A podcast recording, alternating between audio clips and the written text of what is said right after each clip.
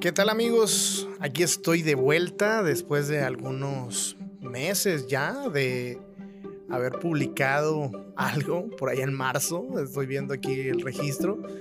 Y, y, bueno, la verdad es que, como siempre les he dicho, la idea de este podcast es solamente compartir cosas que van pasando, no, no, no seguir un formato en específico de eh, cada semana o algo por el estilo.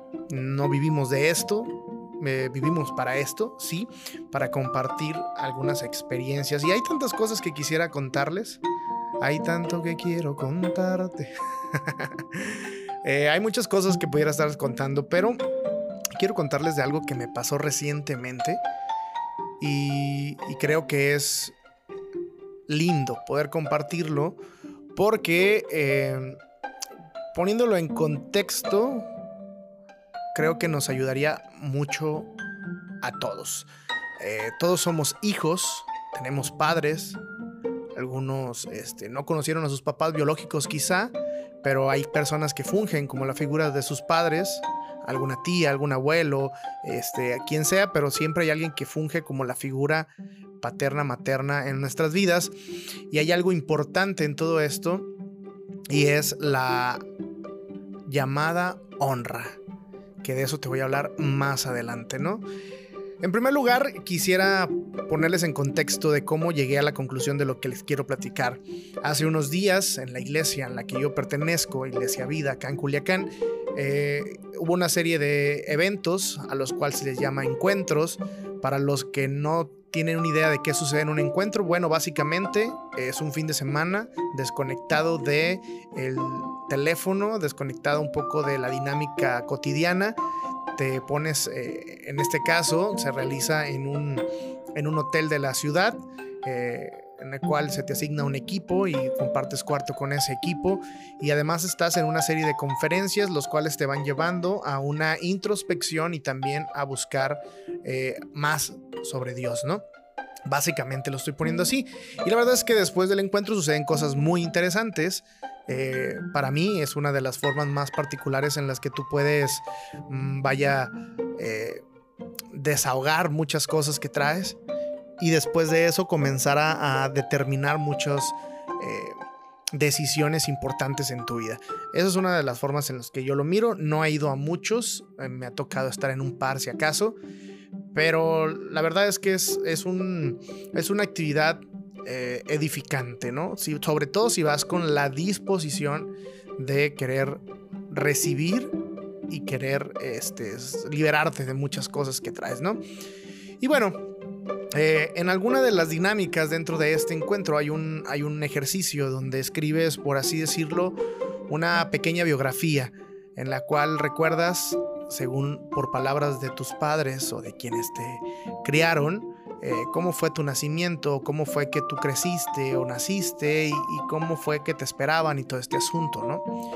En lo personal, eh, yo empecé a, escribir sobre esto hace un tiempo en otra dinámica que hicimos también dentro de la congregación que se llama Pasos para la Recuperación, que está muy bueno y espero que un día tú puedas determinarlo. Está fundamentado en el Sermón del Monte y en los 12 pasos de Alcohólicos Anónimos, que te sirve incluso, sí, para adicciones y también para situaciones personales que todas las personas sobre la faz de la tierra tienen, ¿no?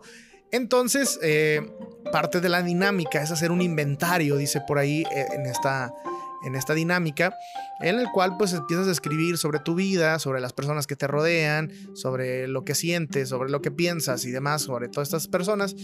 Entonces, cuando estoy en esta dinámica ahora en el encuentro, escribiendo la biografía, eh, fue muy fácil para mí escribirlo porque ya traía esta dinámica de escribir de, lo, de la actividad de pasos para la recuperación lo que facilitó bastante, ¿no? Y, dentro de lo que yo les comparto es que eh, mis padres siempre me hicieron saber lo deseado que yo fui. Soy el primer hijo de la familia Arredondo Bojorques, por eso el Arbo. Este, y, y bueno, según recuerdo, lo que contaba mi mamá era que cuando ella supo que está embarazada fue un momento súper dichoso para ella y que además eh, anhelaba tanto que, yo llegara que, que con mucho tiempo de anticipación preparó el lugar donde yo iba a dormir, la cunita, las sabanitas y todo este asunto. Y ella dice que ya se imaginaba cómo me cantaba canciones y toda esta onda. Y la verdad es que, eh, pues sí lo sentí así, ¿no? No es que recuerde cuando era un bebé, sino que eh, siempre he sabido que yo era una persona que fui deseada, muy deseada en mi familia. ¿Por qué? Quizá, quizá por eso, porque soy el primero en un matrimonio joven y, que tenía la idea de que pues parte del proceso del matrimonio es casarse y tener hijos y ellos anhelaban tener hijos y bueno, M aquí, ¿no? Entonces después en esta dinámica, después de escribir cómo fue tu nacimiento, esto lo hace porque hay muchas personas los cuales eh, saben o se enteran que eh, su nacimiento no fue el más grato, ¿no? Y entonces a partir de ahí empiezan a surgir ciertas situaciones, raíces que hay que analizar y determinar acciones a, contra de ellas para que no te sigan afectando en la vida. Por eso es que se hace esto. Pero también tenemos esta otra parte, ¿no? Como la que yo les platico, ¿no? Y bueno, para no hacer más el cuento más largo, eh, después escribe sobre cómo es tu relación con tu padre y con tu madre y tus hermanos, ¿no? Esto derivado a que las personas más cercanas a nuestra vida son las que generalmente terminan haciéndonos más daño, porque nos aman, nos conocen y a veces eh, intencional o no intencional logran eh, pues lastimar nuestro corazoncito, ¿no? Y bueno, eh, yo escribía sobre mi padre y, la verdad es que como les digo, para mí ha sido maravilloso escribir sobre ellos. Y cuando me toca escribir sobre mi madre, eh, hace casi un año, el 26 de agosto del 2021, perdimos a nuestra madre. Este, murió por, complicaciones de COVID. Si escuchas los, podcasts regularmente, por ahí te, te acordarás de que lo comenté este, en una serie que hice por ahí mientras estaba en cuarentena, mi familia, estuve yo en cuarentena y bueno, cómo se concluyó todo esto. Y bueno, cuando estábamos escribiendo respecto a, a la relación con la madre, yo tuve una relación con mi madre un poco intensa. Eh, intensa en cuanto nos demostrábamos amor y intensa en cuanto teníamos diferencias también, ¿no? Eh, no puedo yo dejar de aceptar que mi madre y yo tuvimos una unos encontronazos frecuentes durante toda la vida porque eh, diferíamos en la forma de pensar y, a veces era muy difícil. Pero había una cosa muy interesante que, que, se me vino a la mente mientras escribía sobre ella, agradeciendo por el tiempo vivido con ella, por supuesto, y también eh, pensando en cómo fue mi comunión con ella, que ahora lo entiendo, fue de gran bendición, fue dura, fue difícil, fue una lija en mi vida, pero al final las lijas tienen el objetivo de, pulirlo, ¿no? De pulir a uno. Y, pensé, se me vino una pregunta a la cabeza. ¿Cómo honrar a quien ya no está? ¿Cómo honrar a quien ya murió, a quien ya se fue? Eh, entendiendo que el mandamiento, el primer mandamiento con promesa y el primer mandamiento que se refiere a a alguien que no es Dios es honra a tu padre y a tu madre. Y la honra implica muchas cosas. Por ahí recuerdo algunos conceptos que recibí desde muy pequeño y es tener en alta estima, o sea, amar mucho eh, o darles mucho valor a, las personas que son eh, nuestro objeto de honra, tenerles mucho respeto y, y sobre todo también reconocerles como lo que son. Esto incluso aunque no lo merezcan, ¿no? Eh, porque a veces creemos que la honra es correspondiente a qué tan buen padre o qué tan buena madre han sido con nosotros. Quien sea que sea la figura que tú tengas, ¿no? Pueden ser tus padres biológicos o pueden ser que no. Puede que ni siquiera conozcas a tus padres biológicos o puede ser que los conozcas pero no vivieron contigo, pero al fin son tus padres, ¿no? Entonces la, la cuestión es que pues empieces a pensar cómo honras o si estás honrando ¿no? a estas personas que Dios usó en nuestra vida. Hay una, hay una cosa que yo comprendí hace un tiempo y es que nuestros padres son las personas que Dios utiliza en primer lugar en nuestra vida para bendecirnos. Nos pone al cuidado de ellos y a veces son negligentes, es cierto, a veces no, no captan la idea de lo que tienen que hacer y huyen o se escapan o se quedan, pero mejor que ni se queden, ¿no? Es, una situación compleja. Pero lo que, a lo que voy es que eh, las palabras de, las primeras palabras de bendición, las primeras eh, cosas que, que determinarán nuestra vida tienen que ver con las declaraciones de nuestros padres. Nuestros primeros consejos, nuestras primeras enseñanzas las recibimos de ellos. Y y es el instrumento que Dios utiliza para nuestra vida. Hace unos días platicaba con un amigo y le decía, creo que es importante que puedas platicar una situación con, tu, con tus padres, específicamente quizá con tu madre. Eh, porque aunque ellos sean creyentes o no del Señor Jesucristo, eh, son los que Él designó para bendición de tu vida. Y de alguna forma hay sabiduría, de alguna forma hay conocimiento, de alguna forma hay intencionalidad de Dios a través de los padres para bendición de nuestra vida. Y, les platico un poquito más, vámonos un poquito más atrás. El, año 2020, empezando la pandemia, mi mamá decidió traer a mi abuela a casa. Mi, mi abuela y mi mamá no tenían la mejor relación del mundo. Eh, era complicado para ellas estar conviviendo juntas, pero mi mamá en, esta atención a la honra que tenía que hacer a mi abuela, como mi abuela vivía sola en medio de una pandemia, prefirió traerla a casa. Y, yo recuerdo a mi mamá con frustración, con cierta cansancio, agotamiento emocional, diciendo, no me nace, no quisiera honrar a tu abuela, cuidarla, protegerla, porque ha sido una persona que me ha hecho mucho daño, que me ha lastimado mucho con sus palabras, etc. Pero sé que lo tengo que hacer porque es mi madre y la honra no depende de lo bueno o lo malo que ella haya hecho, sino de la calidad de hijo e hija en este caso que yo soy. Y recuerdo que lo decía con mucha frustración, pero aún así se fajó y buscó honrar a mi abuela en todo este tiempo, ¿no? Y lo hizo, y lo hizo mucho, fue muy duro, fue muy duro, no fue sencillo, pero al final eh, creo que Dios la preparó para cerrar un ciclo con mi abuela porque, bueno, nadie sabía, pero a vuelta de un año ella estaría partiendo.